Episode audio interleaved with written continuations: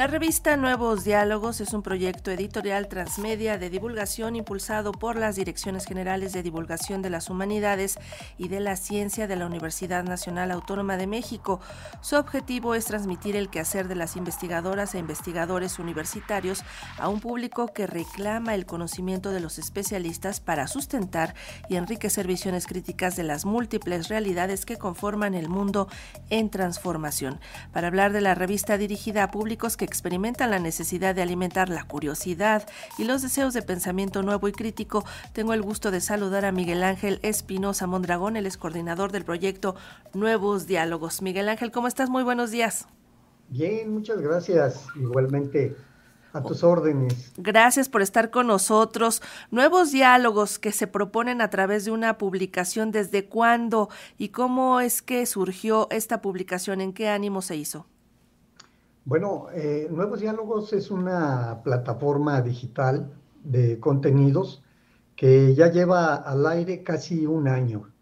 En enero cumplimos un año y llevamos publicados eh, eh, cuatro números. Es un proyecto que surge en el marco del Plan de Desarrollo Institucional del rector Graue y se dedica desde su origen a llevar a cabo un ejercicio de interdisciplina entre investigadores de la Coordinación de la Investigación Científica y la Coordinación de Humanidades de la UNAM. Ese fue el propósito central, aunque va dirigido a un público eh, muy amplio, capaz de asimilar conocimiento por sí mismo, de hacer búsqueda de conocimiento, todo el público al que podemos considerar como del consumo cultural. Es muy importante esta vinculación que nos mencionas entre humanidades y ciencias, ciencias exactas, ciencias experimentales, porque a veces parece que están disociadas, que son mundos distintos, pero en la realidad están ahí presentes las dos y a veces nuestra manera de entenderlas es por separado y yo creo que para un universitario es muy rico entender ese universo integrado, ¿no? El, de estos dos, el de estos dos polos. Sí, así es. Y, bueno, no lo mencioné, pero cuando dije humanidades quise decir también eh, ciencias sociales. Entonces, en la publicación, desde que aparecimos al aire, hemos tenido participación de investigadores de los tres ámbitos, las ciencias sociales, las humanidades y las ciencias, tanto exactas como naturales, ¿no? Ciencias duras, ciencias naturales. Y ha sido una, una, experiencia muy rica. Los investigadores han tomado el proyecto de una manera muy proactiva. Ajá. Y eh, empezamos con un número dedicado al antropoceno, justamente, donde participaron dos articulistas eh, de economía y de geología. El proyecto se plantea para publicar cada trimestre un número monotemático eh, que consideramos transmedia, porque se publica tanto en el formato web para la lectura en pantalla, a través de una interfase web, como también eh, con sonido. Todo el producto va sonorizado, cada artículo y comentario van sonorizados, y también mediante un flipbook, un libro electrónico ojeable en pantalla y un PDF interactivo. El proyecto eh, está desarrollado de la siguiente forma. Llevamos un artículo principal escrito por dos articulistas que provienen de cada una de las dos grandes áreas, de ciencias y de humanidades. Ellos dos generan ese texto donde se hace plenamente el ejercicio de interdisciplina y después de ese artículo, que es el principal de la publicación, viene el reportaje, que entra en el mismo nivel que el artículo. Es un reportaje que da cuenta del estado del arte de la temática que estamos abordando. Posteriormente vienen eh, seis comentarios, a veces son ocho, dependiendo de, la cantidad de colaboraciones que nos piden, pero normalmente son seis, comentarios desde distintas disciplinas. Podríamos considerarlo como una sección multidisciplinaria, donde cada comentario lo hace un investigador desde su propia disciplina, dando una opinión muy personalizada, aunque bien sustentada, sobre la temática que ya abordaron tanto los articulistas como el reportaje.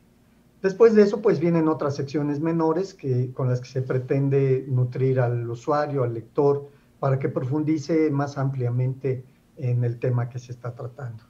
Oye, Miguel Ángel, ¿y cómo es que escogen los temas? Si estos vienen de los, los acontecimientos, las coyunturas que se presentan a nivel informativo o vienen eh, directamente de la vida académica, ¿cómo es? Eh, la revista, porque podemos considerar la revista digital también, pero en, realidad es una plataforma de contenidos muy amplia, eh, está guiada por un comité editorial donde participa un grupo de la Coordinación de Humanidades, de la Dirección General de Divulgación de las Humanidades, y otro grupo de la Dirección General de Divulgación de la Ciencia. Este comité se reúne periódicamente y determina los temas que se van a ir publicando trimestralmente, cuál es el objetivo de, de la temática y cómo se va a presentar. No se hace en función propiamente de la academia, sino en función de lo que es el calor de la temática en el público. Lo que nosotros vamos viendo que resulta una temática importante y que la academia la cubre también de una manera igualmente importante, donde eh, podemos recurrir a una fuente de información muy vasta que es la universidad. ¿Cuál es la tónica que podemos encontrar en toda esta plataforma de comunicación?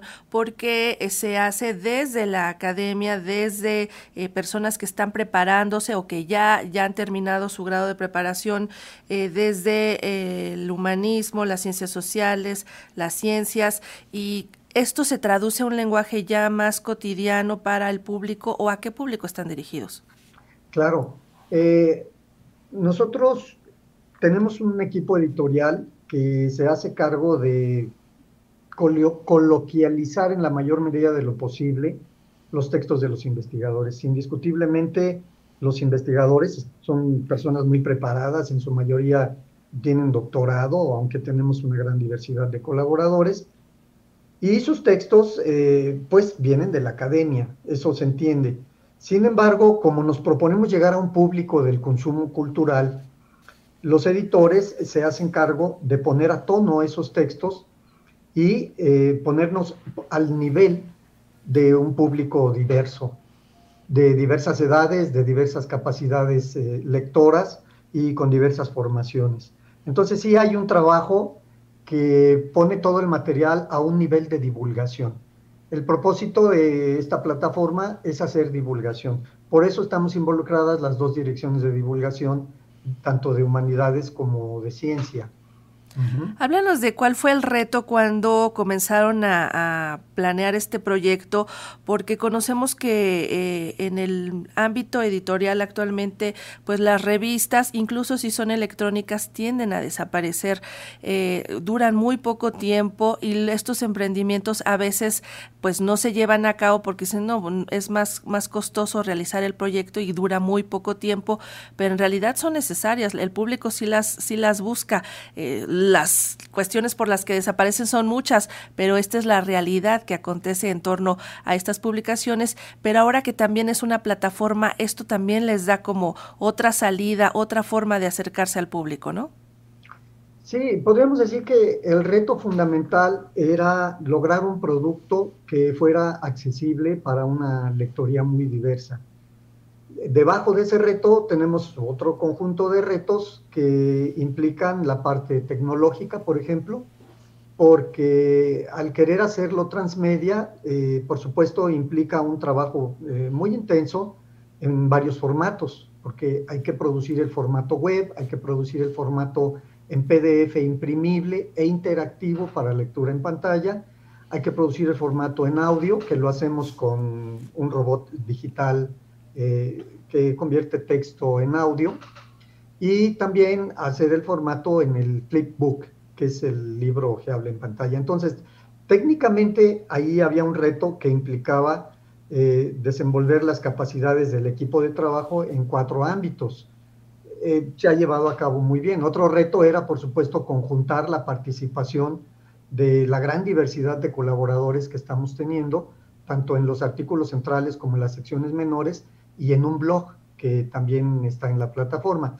Ese era el otro reto, poderlos conjuntar, porque vienen eh, de dos áreas aparentemente separadas, que eh, son las humanidades y ciencias sociales y las ciencias exactas y naturales, pero nos encontramos eh, con la muy agradable sorpresa de que para los investigadores ha significado una interesante oportunidad de convivir, de compartir y de participar en una misma plataforma. Esto, por supuesto, tiene como resultado una participación muy proactiva y nutrida. Hace rato mencionaba yo que normalmente la sección de comentarios es de seis eh, textos, pero a veces tenemos más, precisamente porque hay colaboradores que llegan de último momento y nos proponen publicación. Danos una probadita de cuáles son los temas que tienen, por ejemplo, en la entrega más reciente de Nuevos Diálogos. Eh, quisiera mencionarte que en el primer número, cuando inauguramos la plataforma, lo dedicamos al antropoceno. El segundo número lo dedicamos a la inteligencia artificial. Em, eh, y ahorita eh, tenemos un número, el tercer número se dedicó a desastres y riesgos y estamos actualmente circulando con el número de soberanía alimentaria. Eh, antes de mencionarte los contenidos que llevamos, nada más quiero hacer una acotación. No te mencioné hace unos momentos, pero también tenemos una serie de charlas que se llevan a cabo en la Casa de las Humanidades de la UNAM, en Presidente Carranza, en Coyoacán. Estas charlas eh, son mensuales, ahorita ya se detuvieron, van a continuar el año entrante y son charlas de nuevos diálogos entre un investigador de humanidades y otro de ciencia. También eh, a partir de, finales de octubre comenzamos con un podcast de historia de la ciencia, pero donde están involucrados investigadores de los dos ámbitos. Bueno, hecha la aclaración, te comento, en Soberanía Alimentaria, que es el número actual, llevamos un artículo principal sobre las dimensiones de la seguridad alimentaria, eh, según la definición de la Agencia de Naciones Unidas, la FAO, así como la propuesta de investigadores y organizaciones internacionales para ampliar ese concepto.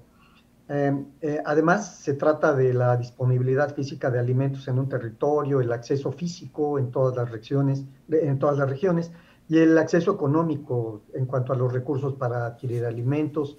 En fin, hay una eh, visión muy amplia, muy diversa en el artículo que fue hecho por, eh, en este caso, de manera excepcional por tres autores de ciencias ambientales, del Instituto de Geografía de la UNAM, eh, de nutrición, de la licenciatura, licenciatura en nutrición y otro también de, ciencia, de ciencias ambientales tres doctores participaron en ese texto. En el reportaje llevamos el tema de, sobre la dificultad de medir el hambre, que también nos da una visión muy amplia. Eh, sigue interviniendo la temática sobre la definición de la FAO, se introduce en las metodologías eh, para la seguridad alimentaria propuestas por el Coneval y la relación con los problemas como la pobreza, la desnutrición y la malnutrición. Se lleva una entrevista a investigadores de la UNAM que estudian diversos aspectos de seguridad y muchas otras fuentes de información. Los comentarios, por ejemplo, tenemos un comentario sobre soberanía condicionada del doctor Agustín López Munguía del Instituto de Biotecnología, donde considera los desafíos que enfrenta la humanidad en materia de alimentación. También otro comentario sobre el derecho de los pueblos como una deuda pendiente, analizando los conceptos de seguridad y soberanía alimentaria entendiendo que no se contraponen y que la dificultad estriba en concretar el objetivo de la primera, es decir, el acceso de toda la población a alimentos sanos, inocuos y nutritivos. También llevamos un comentario sobre la recuperación de la salud del suelo agrícola, otro sobre la disputa por el maíz como un choque de culturas, donde se analiza todo el tema de los eh, transgénicos y la pervivencia de las culturas ancestrales en la producción de este alimento. También se, llevamos un comentario sobre la cesión de soberanía y la pérdida de seguridad en torno a la soberanía alimentaria, el crecimiento de la economía mexicana para el abatimiento de la pobreza y la distribución de alimentos para todos. Muchos los temas que tienen ahora ustedes en, el, en, la plataforma, perdón que te interrumpa Miguel Ángel, pues agradecemos muchísimo que nos hayas hablado acerca de lo más reciente de Nuevos Diálogos. Enhorabuena por este esfuerzo de comunicación y de divulgación del conocimiento que se produce desde la Universidad Nacional Autónoma de México. Les agradecemos muchísimo participar aquí con nosotros, aquí en su casa y otros viajes. Gracias, Miguel Ángel. Al contrario, muchas gracias, es un gusto. Hasta pronto. Hasta pronto.